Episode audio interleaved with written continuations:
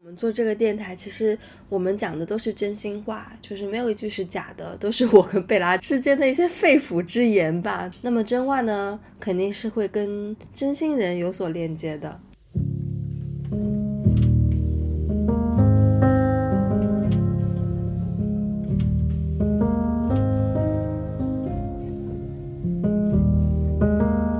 人群拥挤，不要走散是这样子的，就是因为之前我有一个朋友，然后他去参加了一个婚礼，然后那个婚礼呢，就是他 post 了一张就是新郎跟新娘拥抱在一起的一个照片，然后旁边有很多人在欢欣鼓舞的在庆祝嘛，然后他就是在那个朋友圈上面就标了八个大字，就是人群拥挤，不要走散。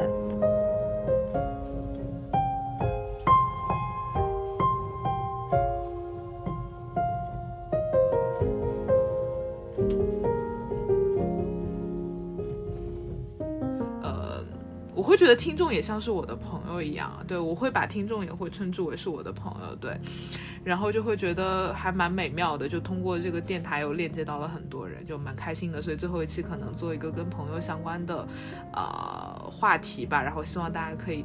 来年找到更多的朋友，对，拜托听众当然是我们的朋友，因为他们认同我们啊，所以到达了互相认同。对，就是因为他们认同我们的观念，所以我们才认同他。就是这个东西是相依相存的，对对。就是。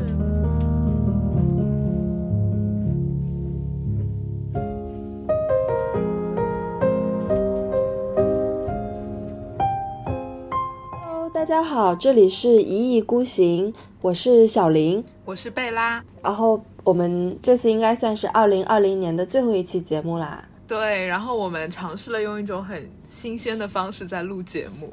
也不新鲜吧，是因为我们原来太古早了，就是原来都是面对面的在那边录，然后这觉得有点不习惯哎。就原来小林女士是跟我坐在一块录节目，现在她在我的手机屏幕的对面摇头晃脑，就是也是一次新的尝试吧。因为我跟小林有商量，说明年我们可能想。呃，怎么讲呢？在节目中可以邀请更多的朋友或者是嘉宾来参与。那这些朋友可能有些他们并不在上海，呃，在其他的城市，甚至可能在国外。那么我们也想尝试用这样的方式，看明年能不能可以跟更多的朋友或者是跟我们的听众能够产生连接。是的，是的。哎，说到朋友，就是马上到我们要今天要说的一个话题了。因为最近，最近我们我跟贝拉都发生了一些，就是呃，就是在朋友这个维度比较激烈的一些。事情啊，嗯，都是关于朋友的，对。然后我在这边想问贝拉一个问题啊，就是你有没有拉黑过朋友啊？当然有啊，有拉黑过、删除过，反过来也会被朋友拉黑或者删除。这样的情况多吗？我指的是那种比较好的朋友。其实我觉得不少哎，就是可能这几年平均每一年会发生一个比较大的事件。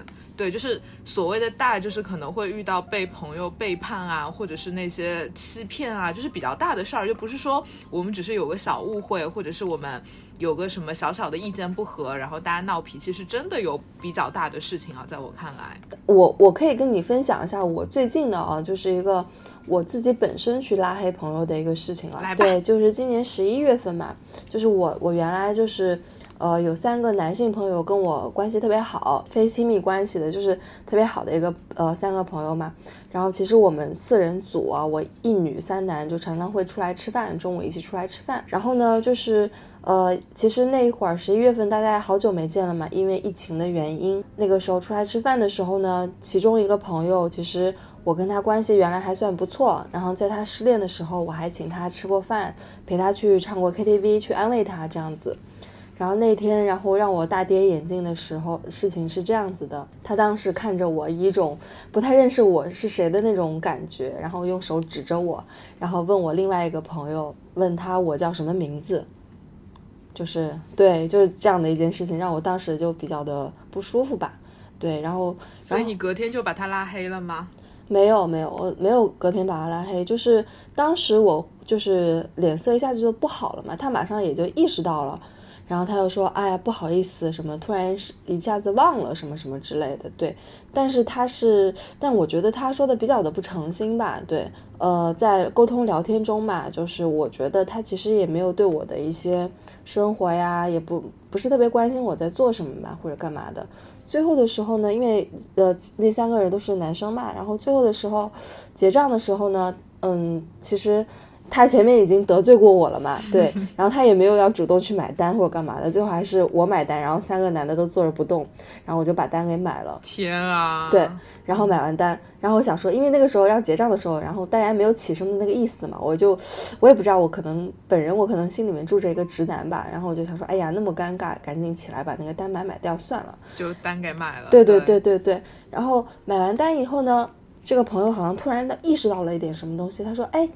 那个，我下次介绍一个什么，就是一个人给你认识。然后，因为我平平时我其实做的是一个比较偏商务 BD 的一个工作嘛，其实是需要跟人去互相置换一些资源或者干嘛的。嗯，对。然后他当时就提出了这么一个 offer 嘛，看有没有一个机会，然后给我介绍这么个人。但是不知道为什么。Anyway，从任何的角度，其实你都会觉得这个朋友是在帮我嘛。但是我当下就会觉得挺不舒服的。就为什么呢？其实我们我我跟他相识，可能是因为一些不掺和任何利益的一些沟通嘛，纯粹是觉得他比较好玩儿，这个人性格也不错，然后呃挺有意思的，然后就在这这么认识起来，然后同时就是有一定的交情嘛。对，但这个事情让我觉得他其实是以一种比较呃交易交换。那种感觉去看待我，首先他不知道我叫什么名字，然后把我给忘了，就是没有呃认同我，然后到到最后他虽然说是表达了一些歉意吧，就是说不好意思，呃一下子忘记你的名字或者干嘛的，但是我当时的觉得那个底色是很不好的，就是交朋友的那个底色是不很不好的。对。然后呢，最后在我买完单以后，他又提出了一个 offer，就是说我给你介绍那个谁谁谁给你认识或干嘛的。然后我一下子就觉得我是在跟商务伙伴出来吃饭嘛，就一下子特别的不爽。嗯，就感觉这个人根本不像是一个朋友，对，就感觉好像还挺挺生疏的。然后大家也没有那种朋友之间的那种怎么讲呢？嗯，就是很让人觉得很不舒服吧。对。然后那个时候正好是那个火逆停滞期，就人的火气就是特别 的特别容易大。对对对。然后其实这是我第一次拉黑。人拉黑以后的感觉是如何呢？就是回去以后嘛，然后这个事情就是，其实如果说放在别的时间啊，就可能我相信我其实是很快能 get over 的，这个事情过了就过了就算了，因为它其实只是人生的一个小篇章嘛。嗯，对。然后，但是不知道为什么那天可能是因为火念的影响，我就是越想越气。我说，我心想为什么我要，嗯，也不是说受这个委屈吧，也不是什么大委屈，而是我为什么要。交这么一个朋友呢，他真的是我朋友吗？就可能原来也比较重视这个人嘛，然后真的出出现了对这个朋友的有一些怎么说呢，就会有一些这种呃思考吧，比较深入的一些思考。对，呃，然后我就是后来我决定，我想想了又想，我是深思熟虑过了以后，我觉得我以后我不想在我的朋友圈再见到这个人的动态，而且我也想说，我想要呃把他删掉，然后跟他表个态。对，是这样子的，然后我就把它删除了。删完了以后，到现在其实已经，呃，一个多月，快两个月的时间过去了。其实我也没有觉得有任何的后悔。就是他可能在某一个时间，他发现他自己被你删掉了，然后他也没有要来挽回你，或者是。任何之类的一些行为，我很好奇啊。如果他呃发现被你删掉以后，然后他跑来就是再重新加回你，就会问你说，哎，为什么你把我删掉？我我想要跟你解释一下。你会通过他吗？你会继续给他一个机会去跟他沟通吗？还是说我们的缘分已尽，我不想再跟你有任何的连接了？我会通过他。其实我真的有可能会通过他。我现在想想，我是有可能会通过他的。对，这其实是一个。你不能说它是一个 test，就是因为人就是不停的在变化嘛。嗯，因为我那个时候就思来想去哦，回到办公室以后，我在想，为什么我要请这么一个朋友吃饭呢？所谓的朋友，我浪费自己的时间、精力还有金钱在他身上。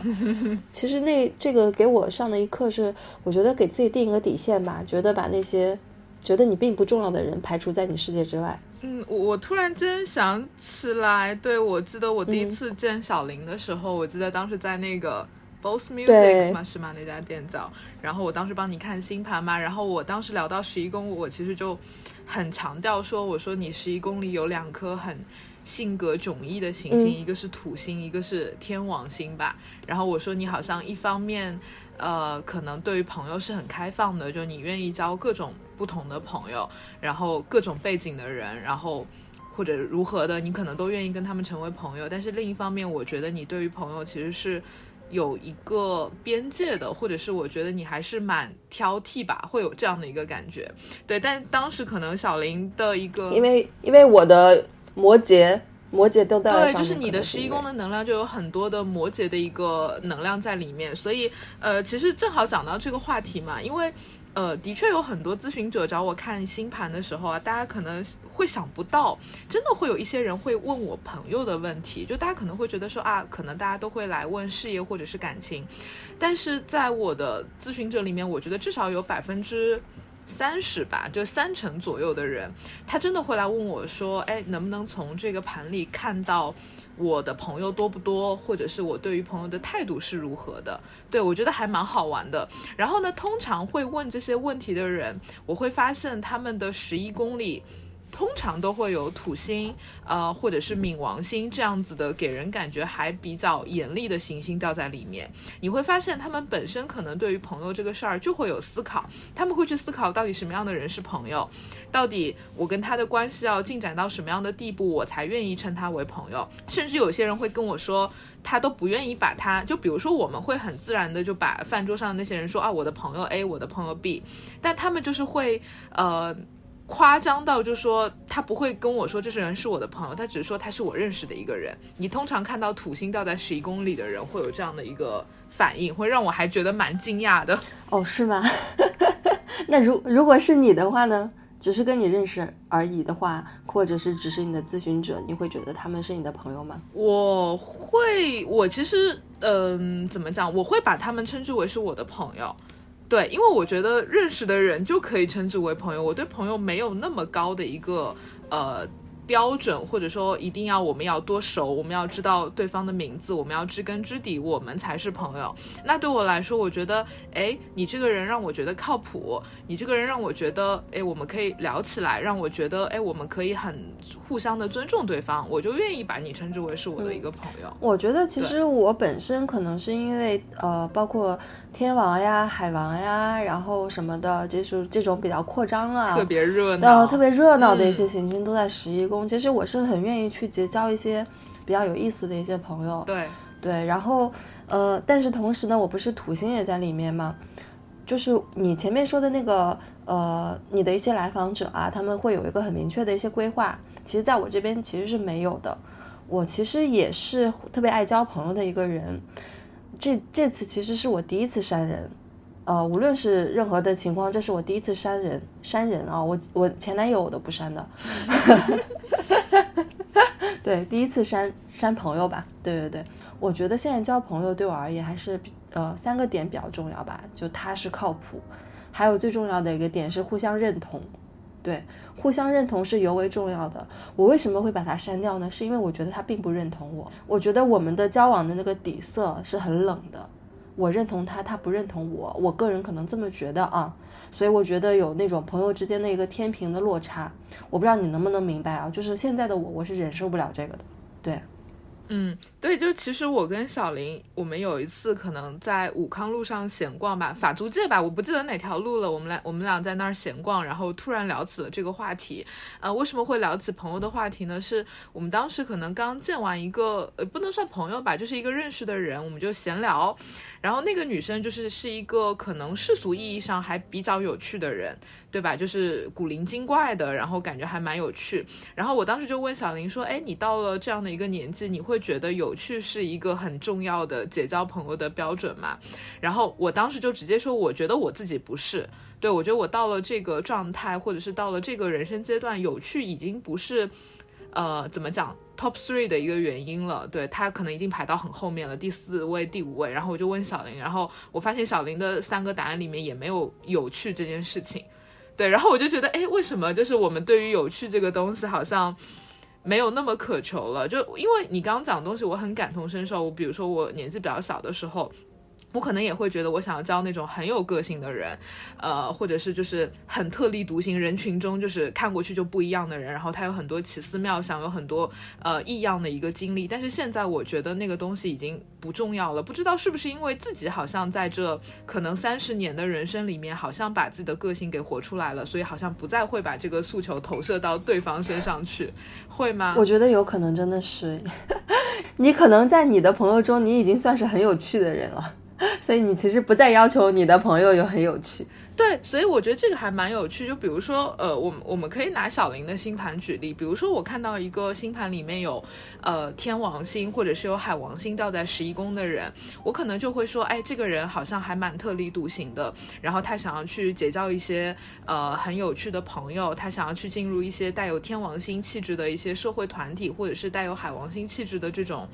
呃，灵性组织吧，或者是一些艺术的组织，但是呃，你怎么讲呢？就有的时候这种解读方式可能会映射到这个咨询者本人是一个很有趣的人，也可能映射到他自己好像呃在一定的束缚内，他没有办法去把自己的这种个性活出来，所以他会渴望找到。那种有趣的朋友来满足自己的一个诉求，对，所以可能我觉得对小林来说可能也是一样的，他可能在年纪更小一点的时候，因为他星盘有这样的一个特质，所以他会去想要结交这种类型的朋友吧。可是突然有一天，小林女士也变得特别特别的有趣，变得特别的天王星和海王星，甚至做起了一个玄学电台，对，然后他就突然发现自己好像已经能够通过自己的方式去满足十一宫的。天王星或者是海王星的能量，所以这个时候你就不会再把这个需求，呃，投射到朋友身上吧？就是我一定要找到一个多么诚实、呃，多么有趣的、靠谱的一个朋友。对，就是之前你不是也发生过一个删别人、别人的一个事件吗？删朋友一个事情，好像也就是在前两周吧。然后那个你那个也蛮激烈的，其实也可以跟大家分享一下。对我，我那个其实也是一个还我我觉得还蛮值得反思的一个案例啊，就是。呃，这个事儿渊源比较久，大概就是我在二零一八年的时候，我有一个朋友，就叫她朋友 A 好了。然后朋友 A 当时是我的一个特别特别好的一个闺蜜，就是那种。日常生活里面所有的生活啊、情感什么都会去分享，彼此分享的那种朋友，关系特别好。然后他当时是把我整个公众号给抄走了，然后而且，呃，当我发现这个事儿，然后去问他要一个解释的时候，他是非常不屑的，对他也没有给我道歉或者是如何的，我就当时把他删掉了。那呃，这个朋友过去以后呢，我跟这个朋友 A 之间还有一个中间的朋友叫朋友 B。他跟朋友 A 也认识，跟我也认识，嗯，那当时这个事情发生以后呢，就这个朋友 B 可能就是想站在中间，两碗水都端平嘛，一方面可能又想跟我的朋友 A 继续成为朋友，一方面又又想继续跟我成为朋友，那我当时就会觉得说，人还是应该要体面一点，这个事儿跟朋友 B 也没有什么关系，对不对？朋友 B 也不是伤害我的人，那。我应该要对他保持中立，或者说我应该要继续跟他做朋友，或者是我不应该逼迫他在我和朋友 A 之间做一个选择。但是直到两年以后，呃，我发现他跟这个朋友 A 依旧走得特别特别的近，然后我特别生气，然后我就把这个朋友 B 给删掉了。哎，其实大概是这样的一个事情。为什么呀？这个事儿其实很不是我的作风，对，因为我其实不是一个这么决绝的人，或者说我就我一直以来可能都觉得人的。体面很重要嘛，但是当时我就觉得我的自尊心受到了伤害，对我会觉得说，呃，他可能在我和朋友 A 之间，其实他已经选择了朋友 A，对，所以嗯，会让我觉得我的自尊心受挫了，会让我觉得我好像在他的心目中的位置非常非常的低，他哪怕知道我跟朋友 A 之间有这么糟糕的事情发生，但是他好像还是。没有照顾到我的情绪，对，所以我当时就觉得，嗯，我不应该为了这个朋友的事儿，然后让我自己的。这么难受吧，或者是让我自己的这个自尊心这么这么的难受，对，所以我后来就选择切断这样的一段朋友关系。那你把他删了以后，到现在其实也有好几好好几周了吧？应该对，有过了几个礼拜了。对对，那你现在后悔吗？完全不后悔，就是在那个时间段，我突然感觉到，因为我自己是一个上升天平的人嘛，然后我经常我我突然想到我星盘里的那个。红色大三角就是我的这个上升天平，跟我的天顶跟我的天底的这个大三角的这个冲，对，然后我就突然发现，在过去的这么多年里面，或者是二十多年的人生经历里面，我因为这种所谓的天平式的体面，然后让自己受了很多委屈吧，对，所以就好像有点突然参透了自己星盘的这个三角的一个奥秘，然后就觉得好像如果我这样做的话，我好像就打破了这个三角的格局，会有这种感觉，觉得还蛮开心的，找到了一个。破解星盘之道吧。那也就是说，你其实一直想要原来你的那个天平的什么大三角，其实一直是想要维持一种平衡的状态，但是在这个中间，让你维持这种平衡的状态中间，并你但是你并不是那种呃心甘情愿或者是甘之如饴的那种去维持平衡，其实你是怎么说呢？就是付出了很多自己的一些呃。消耗了很多自己的一些情绪吧，在里面，其实你都是一直忍着，对吗？对，所以我我就是突然感受到，就我其实经常会跟咨询者说，你星盘里有这种什么红色行克的大三角，你应该要怎么去解决？但我突然发现，其实我没有很好的面对自己的这个行克的一个问题，就有些问题是没有办法被解决的。对，但是你唯一的一个方式其实是你超越它，所以我突然就发现我应该把这个东西给扔掉，而不是说我要想办法在不同的特质之间找到一个平衡点。就这个平衡是永远不会发生的，就是你在要维持一个体面的状态和让自己爽这个事情之间，它是永远没有办法被解决的。所以你只有把这个东西扔掉，你才有可能去找到一个新的方式去去克服它吧。对，然后而且就当时我跟小林聊的时候，我就说我现在可以非常坦诚的面对自己对于朋友的一些要求吧，就是我会希望我的朋友是非常的。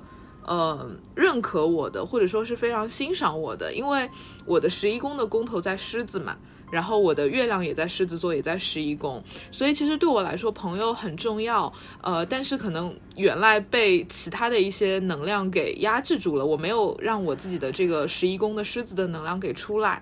对，所以也会导致这个宫位可能发展的过程中就会有一点拧巴吧。对，然后现在我可以非常非常坦诚的面对这件事情。就当你问我说你想要什么样的朋友的时候，我可能就会说我想要可以认可我的人，呃，愿意夸奖我的人，觉得我很聪明、很优秀、很棒的人。对我现在可以非常坦诚的面对我十一宫的这个狮子的一个能量。对，因为原来可能会觉得有一点羞耻，为什么会羞耻呢？是因为你的这些想法可能会跟。一些主流的价值观会不一样，大家都会觉得说，哎，朋友你怎么能天天让你的朋友夸你呢？所以这感觉好像也不是很合理吧？对，但是其实你的星盘就是这么长的。那包括有些人他就是土星掉在十一宫，或者说他的十一宫的宫头是处女座，对，这种感觉很。急躁的也不能说急躁了，就这种比较完美主义的、比较挑剔的星座，那他对朋友就是很挑剔的。但是我们不能说，哎，你这人怎么那么糟糕？你对朋友怎么那么挑剔？对，就是因为我们的这些评价，导致可能很多人他没有办法正确的面对自己内心对于朋友的一个诉求。但事实上，可能从星盘里我们就能看到每个人，呃，对朋友到底会有怎么样的一个渴求，到底有怎样的一个定义。呃，那你觉得我现在是不是跟原来可能你？四年前，或者是四年前吗？四四五年前碰到我的那个样子，呃，会不太一样吗？对，我觉得会，就因为我觉得所有人也不是所有人啦，我觉得在花精力做自我的认知，或者说在做自我功课的人，我觉得我们总是会。呃，越来越把星盘这个事情，呃，或者说你的命盘这个东西，用自己的方式去面对。就我觉得原来我们可能都还挺无意识的吧，或者说我们还挺随波逐流的，就很多自己身上的能量也看不清。那么很多你就会做出一些很莫名其妙的一些行为，对。但是可能这么多年过去了，可能我们都对自己的很多内心的一个认知有了更清晰的一个了解吧。那么这个时候，可能我们会越来越活出。星盘本身的一个样子，那我觉得对你来说也是如此。嗯，我觉得对你来说也是如此。可能你慢慢的，呃，把很多的能量收回来了吧。包括我们上一期讲到你的南北焦点，可能你慢慢的从七宫又走回了一宫。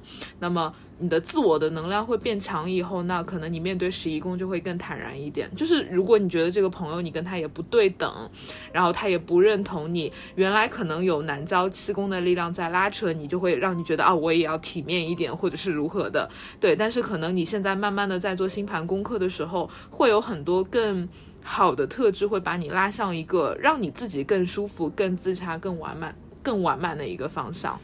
对，后面我跟其中一个另外一个男生朋友，我其实也有跟他聊嘛。我说就是，他是跟我说出了这么一种观点，他就说，正是因为朋友非常难得，所以他要珍惜每一个朋友。我说你的，我就我就跟他说你的想法是对的，但是我觉得就是每个人交朋友的定义会不一样，你跟他是你跟他，我跟他是我跟他。现在我觉得我跟他之间两个人是处于一种不对等的一个关系，等于说两个人并没有进行互相认同。那么在我这边看来，我其实受不了这个状态的。其实我原来可能是可以接受的，就睁一只眼闭一只眼也就过去了。但现在我可能我就觉得年纪大了嘛，就越来越。变得那种眼睛里揉不得沙子，对，眼睛里揉不得沙子那种感觉，我就想，哦哥，这个我受不了，算了算了算了，就这种的。对你再有趣也跟我没有关系。对，而且其实，呃，我们可能一开始就提到，可能在我的。这些年吧，就是小时候的事儿也不太记得了，因为小时候其实也，呃，可能也会有跟朋友关系突然不好了之类的事儿，但其实都不是什么大事儿。那我觉得这几年里面，我也会遇到一些类似的事情嘛。那我其实只要我还是相对理智的状况下，我其实都会跟那些即将被我拉黑的朋友去说一些话，就是，呃，我可能会跟他们讲说。呃，我觉得朋友之间的这个缘分就到此为止，但是这不代表我可能会把我们之间曾经的那些美好给抹灭掉。对，因为我觉得曾经经历的那些美好的东西是很真实的啊，我并不觉得因为你今天伤害我，就觉得你曾经那些对我好的话都是骗我的，我不觉得是这个样子。但是反过来，我也不能因为你曾经对我好而。呃，忘掉你现在伤害我的这个事儿。对我现在上，我现在要把你删掉，是因为我不想要让我自己委屈。我觉得这一刻你对我造造成的伤害就足够让我们的关系给断开了，就会有这样的一个感觉。所以我觉得这个朋友的事儿很难，是因为呃，朋友是一个动态的过程，你跟朋友之间的关系不是说。一朝一夕的，可能你们之间有很多的经历，有很多的美好或者是不美好的事情发生。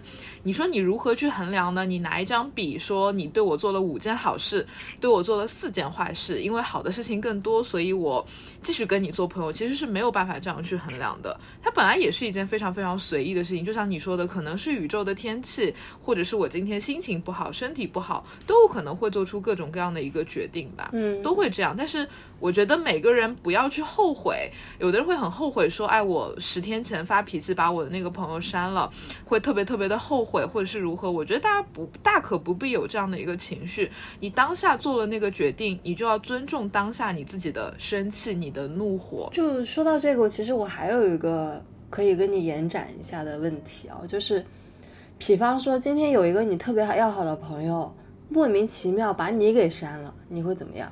我我应该什么都不会做啊？是吗？因为我觉得我自己还是一个自尊心特别特别强的人。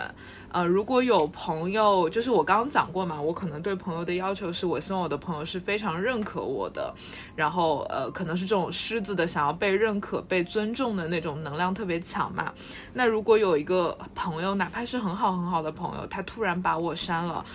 我可能什么都不会做，因为我会觉得一样的道理，我觉得就是不双标嘛。我刚讲过，如果我把这个人删掉，我会觉得是因为我当下真的很想删掉他。那反过来，如果这个人把我删了，我会去想，那他可能在那个时刻他真的很想要删掉我，那我会尊重他当下的那个决定，但我不会因为这个事情而怨恨他，就会觉得你这个人好奇怪啊，然后把我跟这个朋友之间所有的美好的过往都消灭掉。我不会。对我可能就会把我们的关系就停留在这一刻，然后我们的故事就结束了，就就这样子。哦，我明白了。但是如果是我的话，我会跟你做不一样的事情。如果说那个朋友对我真的很重要，我很重视他的话，他如果莫名其妙把我删了，我看到他跳出来是对方需要验证你才能跟他对他对进行对话的那那那那个信息的时候，我肯定会当下我马上会去加他。其实我是要一个结果，我想知道为什么。你要突然删我，总要有个原因。对，我觉得可能也真的跟我们星盘的配置有关哎。所以就是你前面问我嘛，当时那个朋友如果说他在发现我把他删掉以后，他回来加我，我会怎么样？会不会通过？我肯定会，我肯定会通过。你会通过？我会跟他说，就是因为是这样子，什么什什什么样的原因，所以我要删掉你。我会给他一个。我会给他一个交代，对，所以我觉得还真的蛮奇蛮蛮奇妙的，就大家其实对朋友的想法还差挺多的。然后我记得我当时还说了一条，就是对朋友的一个呃要求吧，就是我希望我现在很认可的朋友是那种我觉得大家可以怎么讲呢？你渡我一段，我渡你一段的那种朋友。嗯，对，因为我会觉得很多人其实对朋友是有心理负担的，就会觉得说啊，这个朋友可能我们我们俩从高中时候就认识了，或者我们从大学时候就认识了，我们经历了很多青春的岁月，我们可能一起打拼过，我们一起出去旅行过，我们有很多的经历，然后你就会觉得，哎，好像我身上背负了很多这个朋友的给我的一些负担吧。其实我觉得就真的没有必要，因为我觉得他不可能陪过你，你也陪过他，所以你不需要觉得说我是不是应该要去报答他。我觉得这个想法其实也不需要有。就真正对我来说，真正好的朋友是我们可以很放心的去彼此渡对方一段，但是你不会觉得说，哎，好像对方在渴求我的回报，或者说我好像非得绞尽脑汁去。报答他，对我觉得这一点可能也很重要吧。我觉得其实跟你讲的那个，呃，互相认同那个点会有点像。对，就是因为互相认同，所以大家可以不计回报的去，呃，跟对方站在一起吧。我觉得可能跟那个会有点像，只是不同的表述而已。对，就是，嗯，我们我们现在讲的都是一些比较纯粹的一些朋友啊，纯纯粹的朋友，在我看来其实是不太去计较一些利益得失。对，就是能帮的地方就尽量去帮，然后呢，就是碰到一些重大的问题也能够一起去解决，特别是在碰到一些坎坷的时候，都是可以一起去度过的。不可以说是，其实我觉得亲密关系啊，就男女朋友啊，或者是更深深更深一层的这个夫妻关系，其实也是有这个朋友关系的底层在，所以大家才能长远的走。对，其实你刚刚讲的那个就是。扯到亲密关系之类的，就是因为我我在做这个节目，我们要聊朋友嘛。虽然我们当时就商量说这个节目可能呃不会讲那么多玄学的干货，但是可能我们就讲一些我们的经历嘛，可能跟大家来分享。但你刚讲的时候，我突然就想到，其实星盘里有。我个人觉得会有三个宫位可能跟人际间的这个打交道或者是朋友关联比较大，我觉得就是三个风向宫位，就是三宫、七宫和十一宫嘛。那其实我们刚讲朋友讲到很多十一宫的内容，但其实我觉得在我们能够真正的交到那些真正的朋友，或者是你刚刚提到的那个纯粹的朋友之前，我们有两关是要过的，就是三宫和七宫。然后三宫的那种朋友呢，就我觉得是有点像是我们小时候的那种同学。或者是你的街坊邻居、你的兄弟姐妹的那种朋友，然后他们的作用可能是帮助你能够学习知识。或者是帮助你，可以哎，我们可以聊聊天，我们可以互相陪伴，然后我们可以呃更清楚的认知到自己的一些怎么讲呢？可能更偏信息那一块的内容吧。然后第二个宫位其实是七宫嘛，七宫其实就是一对一的关系，或者是你刚讲的可能是一些更亲密的关系，你跟你的伴侣，或者是你跟你的特别特别好的那种闺蜜之间的那种友情。那那种友情就是因为我有个问题，你说吧，六宫算吗？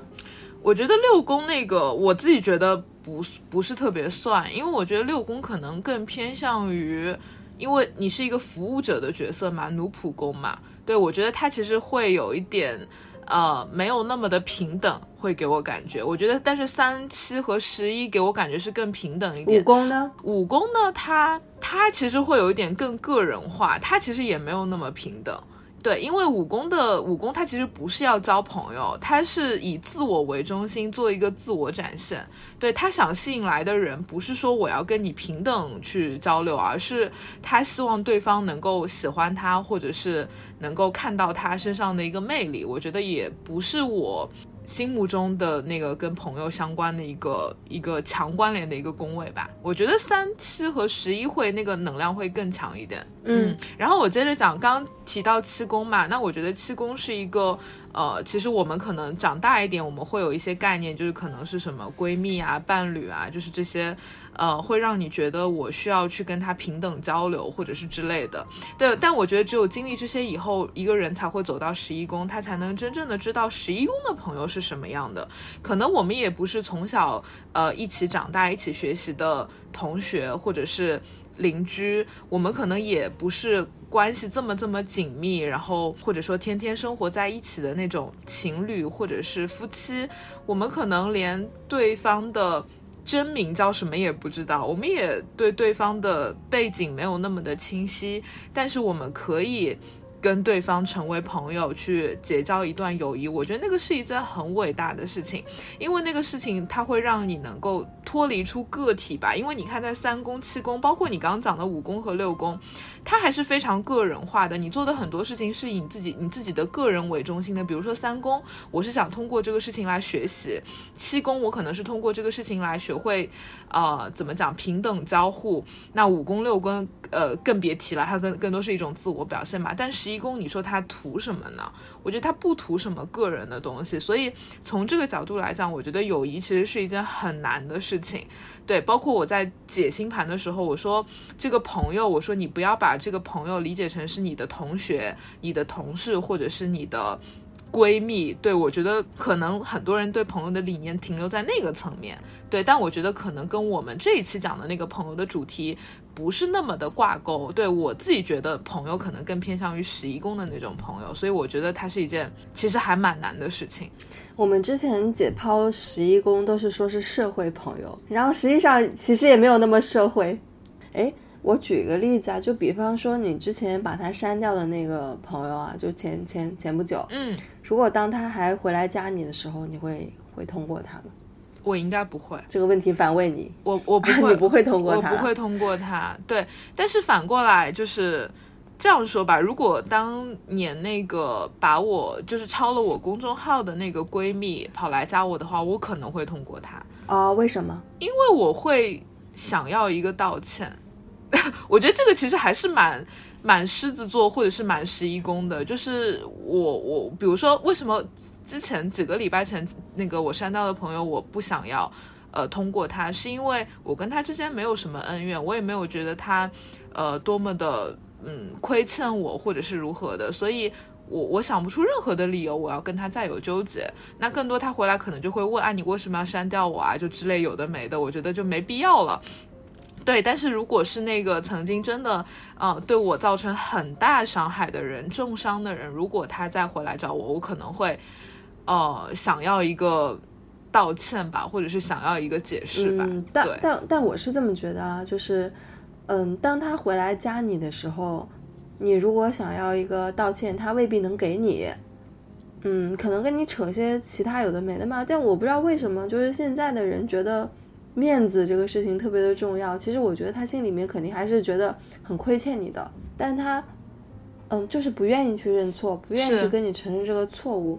我不知道为什么现在大家都这么的觉得面子特别重要。哎，但是我觉得我还有一个蛮神奇的功能，这个东西我没有办法用玄学解释，就是我每次删掉人，或者是呃跟就是跟这些所谓的关系很近的朋友之间有一些纠葛，我可能跟他们切断连接之后，我会在梦里梦到他们来找我。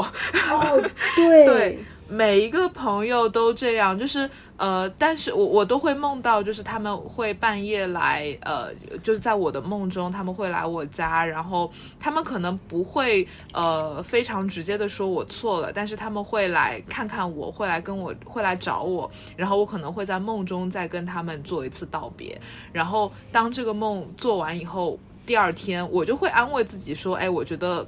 我跟他们有道别了，然后就觉得好像我们之间的这个业力纠缠就就此结束，就会觉得心里踏实很多。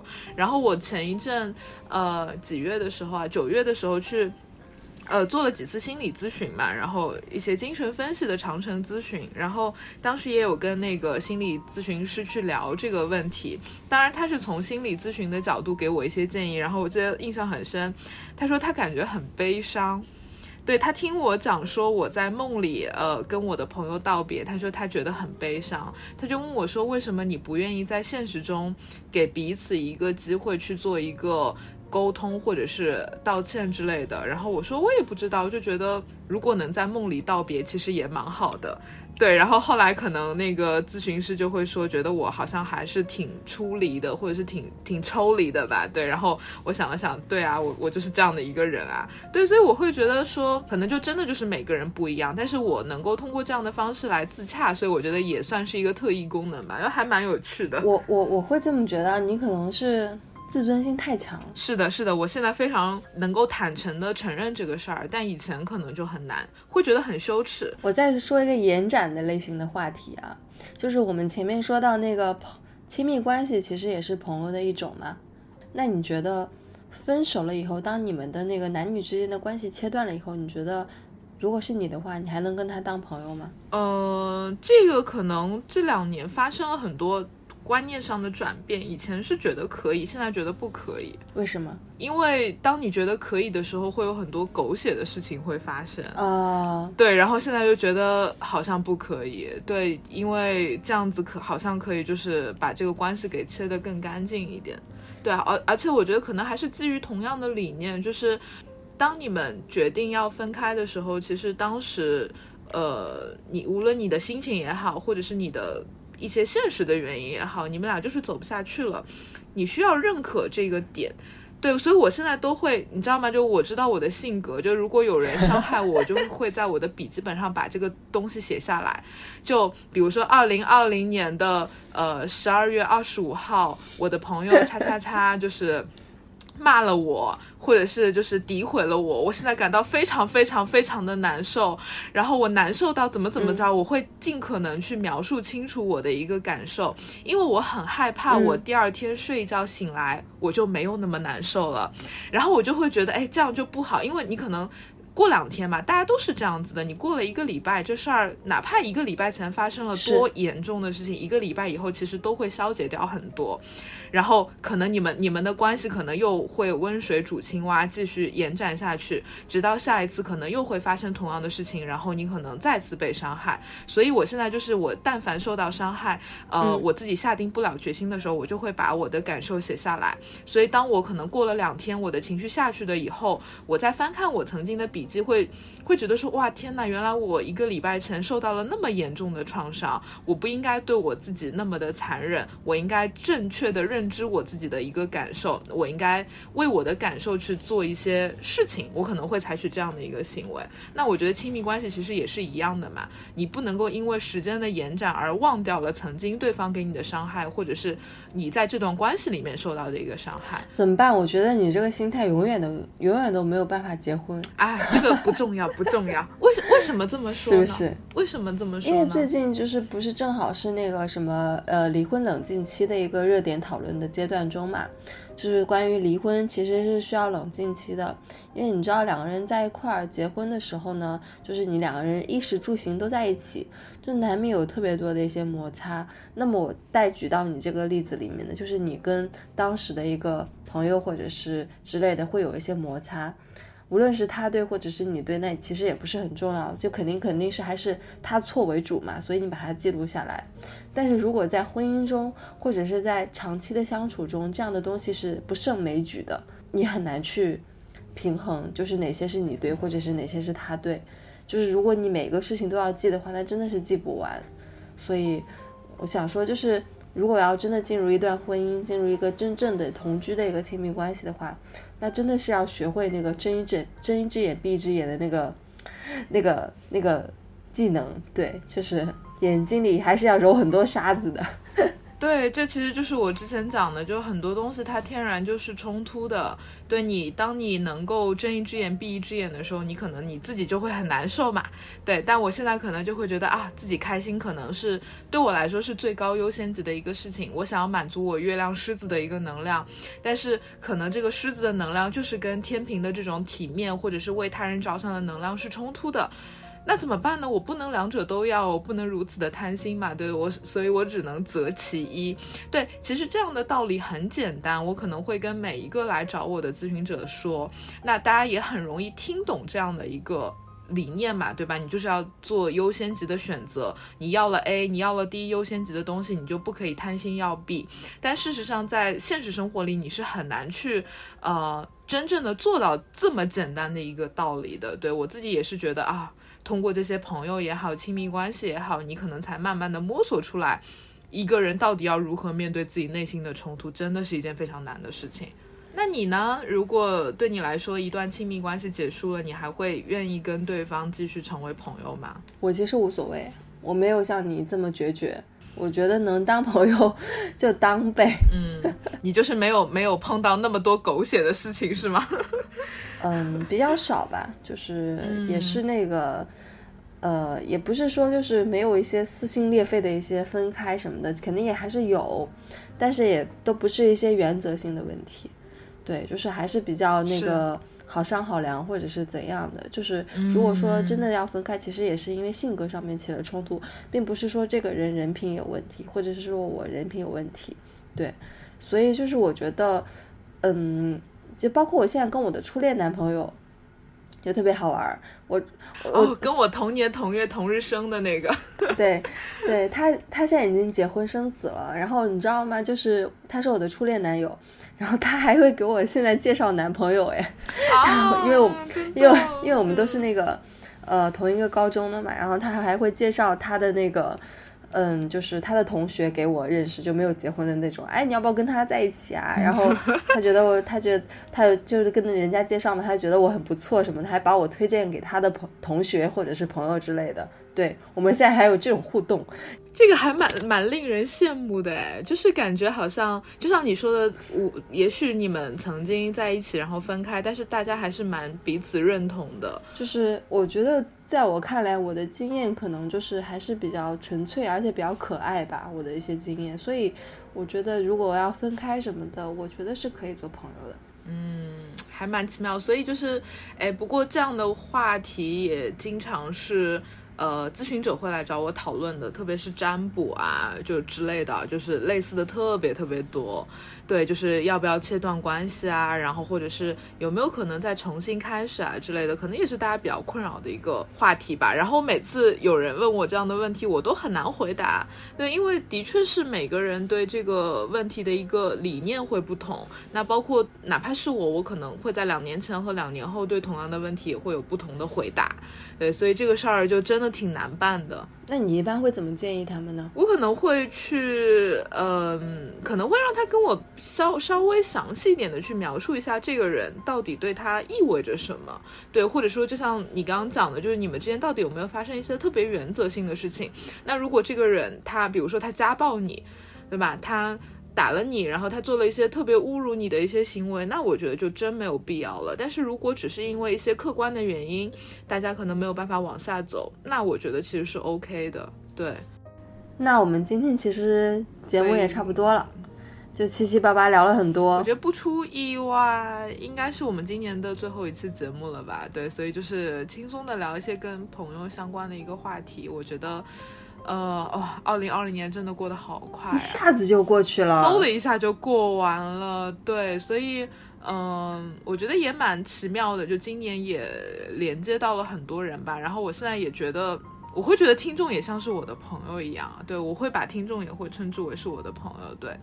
然后就会觉得还蛮美妙的，就通过这个电台又链接到了很多人，就蛮开心的。所以最后一期可能做一个跟朋友相关的，呃，话题吧。然后希望大家可以。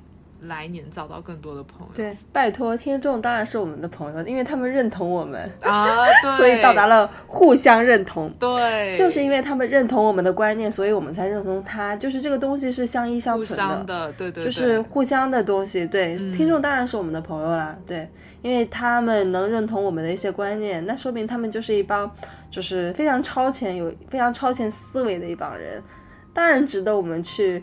称之为朋友，对，然后真的很希望明年可以连线上更多我们的听众，对，然后可以跟他们一起来做节目，或者是探讨一些更有意思的一个话题，对，就是我觉得就是年底可能就是为明年铺一个好头吧，我觉得希望我们明年的节目可以更精彩一点，对，然后明年可能也会有一些新的一些内容会出来，虽然我们俩还没有规划，但是我觉得一定会有很多新的东西会出来，然后。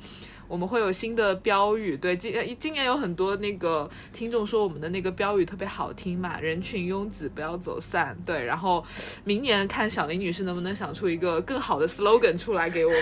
你知道人群拥挤不要走散这个是我想的吗？你知道我是从哪里走出哪里得出的一个嗯。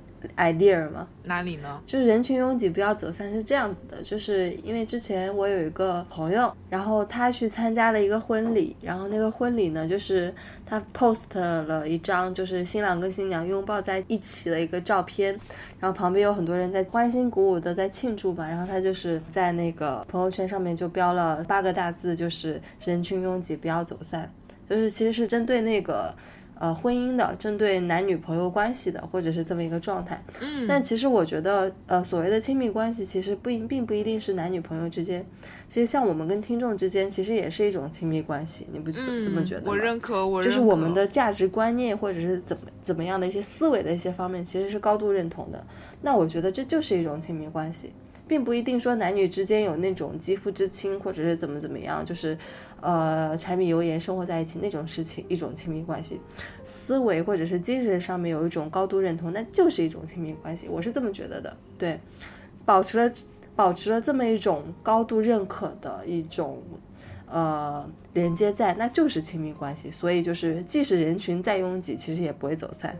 对吧？嗯，哇，鼓掌鼓掌鼓掌，给我们那个二零二零年的这个节目的尾声就结了一个好很好的尾巴。人群拥挤，不要走散。嗯，对，我觉得没有错。其实二零二零年，其实很多人都会觉得这是需要消失的一年，因为大家可能经历了太多的不愉快了，太多的裁员，太多经济上面的一些损失，所以大家都可能就是怎么说呢？嗯，就是觉得这一年想让它消失嘛，包括 Twitter 最近有一个活动，就是说在那个呃户外的一些广告公屏上面都说，呃集体想要二零二零年消失，就是好像二零二零年是你的一个 EX 一样，就是好像你的前男友前女友一样，对，想让它就是彻底消失那种感觉。对，但我觉得其实二零二零年跟我们的电台还是有一定的关联的，因为我们是要学会连接，学会抽离嘛。但其实二零二零年其实给我的感觉就是那种，嗯，抽离感会很重，因为很魔幻嘛，就好像不像是现实的一个生活，所以就是 真的就是对于我而言，我可能真的是沉浸到自己的世界了，对。然后我相信，对于一些朋友也是这样子。然后我其实这边还挺想问贝拉，就是说，对于二零二一年，你会有怎样的一些期待？嗯，其实每到年底的时候，大家都好像要开始展望新的一年嘛。但其实我，我真的没有什么特别的一个，呃，很具体的一个期待。但是我会觉得，新的一年会是很棒的一年，哎，会觉得会有很多特别特别多新的一个可能性。对，然后我自己其实还是很想要去做一些更有趣的节目吧，然后可以链接到更多人。对，这可能是我现在最大的一个期待。呃，还是以还是我们的那个电台为主。你呢？我对于二零二一年，我会觉得就是，呃，你还记得吗？我们前面十二月二十二号抽那个呃四季牌的时候，对，冬至冬至四季牌的时候，我抽到了一张隐士逆位。那个时候我其实跟你有了一定的讨论嘛，就是隐士的逆位是什么意思？哎，你先说一下，跟大家科普一下隐士的正位是什么意思？哦，就隐士其实就好像是一个人他呃独自跑到了山上，然后呢他会嗯。在一定程度上脱离现实的生活，然后去做一些个人的修行啊，可能更多会把注意力放在自己身上，对，然后他可能不会开展那么多的一些现实的一些行动，更多把精力放在自我的修行，啊，自我的这个构建上面，会是这样的一个人物状态。但是我抽到了一张，就是中间那张大牌，就是。隐士逆位嘛，然后那个时候我就跟贝拉讨论，是不是这个影视要下山了？对啊，我觉得影视逆位就有种影视要下山的感觉。然后小林说呢，我是要下山去化缘嘛。对，就好像就觉得这个影视其实可能每个人其实对于自己的一些精神方面的追求都是都是有一定的要求的，但是因为现实的原因，你不得不下山，你不得不得不得不得不得不去去考虑一些现实上面的一些因素。你需要赚钱，你需要有一些，呃，就是职位上面的升迁，或者是怎样的，就是你还是需要去做一些很世俗的一些东西，去让你就是在这个呃现世中去进行一种修炼吧。我会觉得影视其实是一种现世。就是呃世俗中的一种修炼，你其实世俗中也是一种修炼了，我是这么觉得。嗯，在现实中修行，我认可。对，现实中很多的一些修行方式，但是可能对在在所有人的看来，就是觉得这个东西好像是比较的乏味吧，没有那么的偏身心灵，或者是没有那么高阶层、高级吧。但我觉得现实中的修行，其实才是真正考验人的一个地方。你要去考虑，哦，爸妈突然就是跟你说他要去住养老院，对，对，或者是。爸妈突然跟你说啊，催婚，让让你去给你介绍一个什么一米七三的男的，然后在一个小城市，然后他觉得你只只配得上这个人，啊，这是我的一个经历，对，然后可能觉得，哎，你真的是三十几岁了还没有嫁出去，你的真的贬值贬到不行，然后很多这样的一些修炼，都是需要你去去。去跟他们去进行沟通、去交流的，包括就是我们马上要过年了嘛，过年以后像我们这种大龄未未婚的女青年，就是回去以后肯定要面临一些催婚啊，然后各种吧，就觉得你嫁不出去啦、贬值啦，然后其实他们根本就不知道你，其实，在你这个现实中，你其实还有其他任何其他的一些价值在吧。我觉得这些东西其实对于父母关系上面的一些 gap，其实都是我们要去修炼的一些地方。对，呃，你可以选择去修炼，你也可以选择去不修炼。嗯，呃，你不修炼的话呢，有可能会带到你下一辈子哦。这是我经常会说的一个话，就今这这一辈子的功课不做好，你下一辈子功课会更难。其实我听你讲完，我的感觉是，今年二零二零年，我们可能就是。积极的去宣扬一种理念，就是大家可能要学会抽离，对。但是明年可能如果疫情会有好转，或者说经济啊各方面，大家可能从这种二零二零年的魔幻感里面出来以后，我们还是要去面对生活，面对现实。所以，也许抽离完以后，再回到现实生活里面，就像那个影视上山。容易下山难吧？对，然后一个隐士要下山，其实没有那么的容易。但是你不可能永远在山上独自修行，你不可能永远逃避，你总是要再回到茫茫城市中去做现实的修行吧。我觉得可能明年也许我们会做更多的节目，或者是如何的，可能会呃教大家如何能够更好的在现实生活里面去做一些。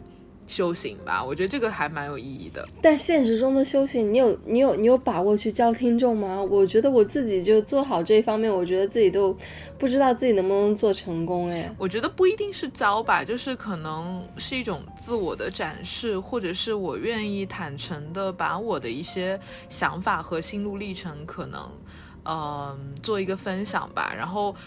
对，其实我们包括我们做这个电台，其实我们讲的都是真心话，就是没有一句是假的，都是我跟贝拉之间的一些肺腑之言吧。对，就是也不知道能不能够指导到大家，但是 anyway，我们讲的都是一些真话。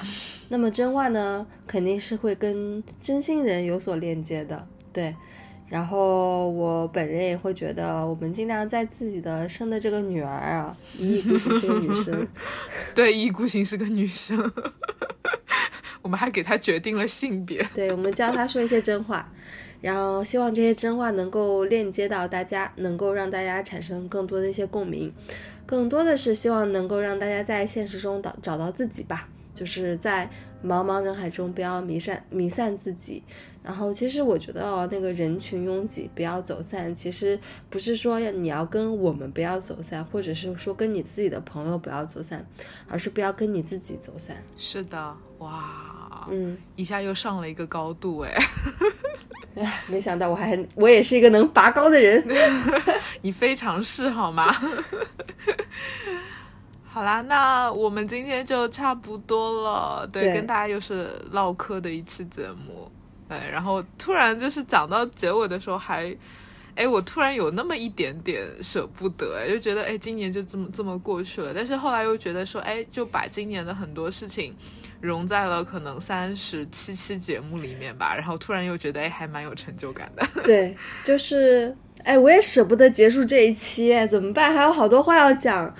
感觉这这些话讲完了以后，就要跟二零二零年告别了，我真的有点舍不得。对，但好多话其实还还是挺想讲的，因为想要分享自己生活中的一些点滴嘛，然后包括就是一些有的没的，就是嗯，其实我觉得我每个人的烦恼其实都是相同的，就是我一说出来，大家其实都是有肯定可以感同身受，然后觉得还是想跟大家一起多唠唠嗑。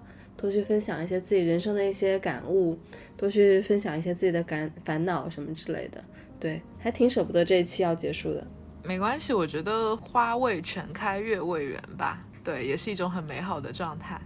就是什么东西都不用太满嘛，差不多，我觉得留一点想象空间留给明年嘛，对不对？明年会有个更好的开始。要不要加更啊？哎，再说吧，随缘，随缘吧，随缘吧，随缘吧。好了，手机没电了。哎，光我们这些节目都剪得够费劲了，真的是。我还没剪，我已经头疼了，怎么办？哎，就就这样子吧。哎，大大家如果喜欢我们的节目，请上苹果 Podcast 给我们打五星好评，好吗？谢谢，真的，谢谢大家，非常感谢你们一年的陪伴。对对，因为我们想上那个首页，想上那种小宇宙推荐位啊，想上网易云推荐位，啊已经想上很久了。虽然我们就是一个絮絮叨叨的一个节目，但是我们真的也挺想红的。最后讲了句真心话是吗？当然了，就是输出了这三十多期的节目，总想就是有一些人生的高光时刻嘛，对吧？对，会来会来的，会来的。哦，对，就是我发现我们就是其实前面有三十五期的节目嘛，然后有一个听众一共听了我们的节目长达在小宇宙上面长达一百四十二个小时。就等于我们每每个节目听了三点几三点五四遍，对，就每个期节目听了三点五四遍。我觉得这这这个 他在干什么？我们我们的唠嗑，我觉得就是这位听众，就是如果你听了我们的节目，希望你可以来认领这个坑位，哎，我们可以给他送个小礼物。他的他的那个小宇宙的名字叫呃 W A。H H 什么什么什么什么之类的，对，如果这位听众听到，可以联系我们，我们可以给你送份小礼物。听我们节目听了 三点，每次听了三点五四遍。你要送他什么？拜托，我没有什么可送的。总有东西可以送吧？给他算个牌吧。这个听众真的太厉害了，听了一百四十二个小时。H A W W 呃 H A H H 什么什么什么朋友，你听了一百四十二分呃一百四十二个小时，然后总计每集。每期节目听了三点五四遍，对，请你过来找贝拉老师认领一次塔罗。对，可以，可以，可以说话算话，对，然后送给这位朋友，希望你赶紧来认领。嗯，对，嗯。哎，太好玩了，好像那个直播，真的像在直播。好，那我们这次的直播，哎，不，录音也就结束了。小林又喝多了。直播，直播还要火箭刷一刷。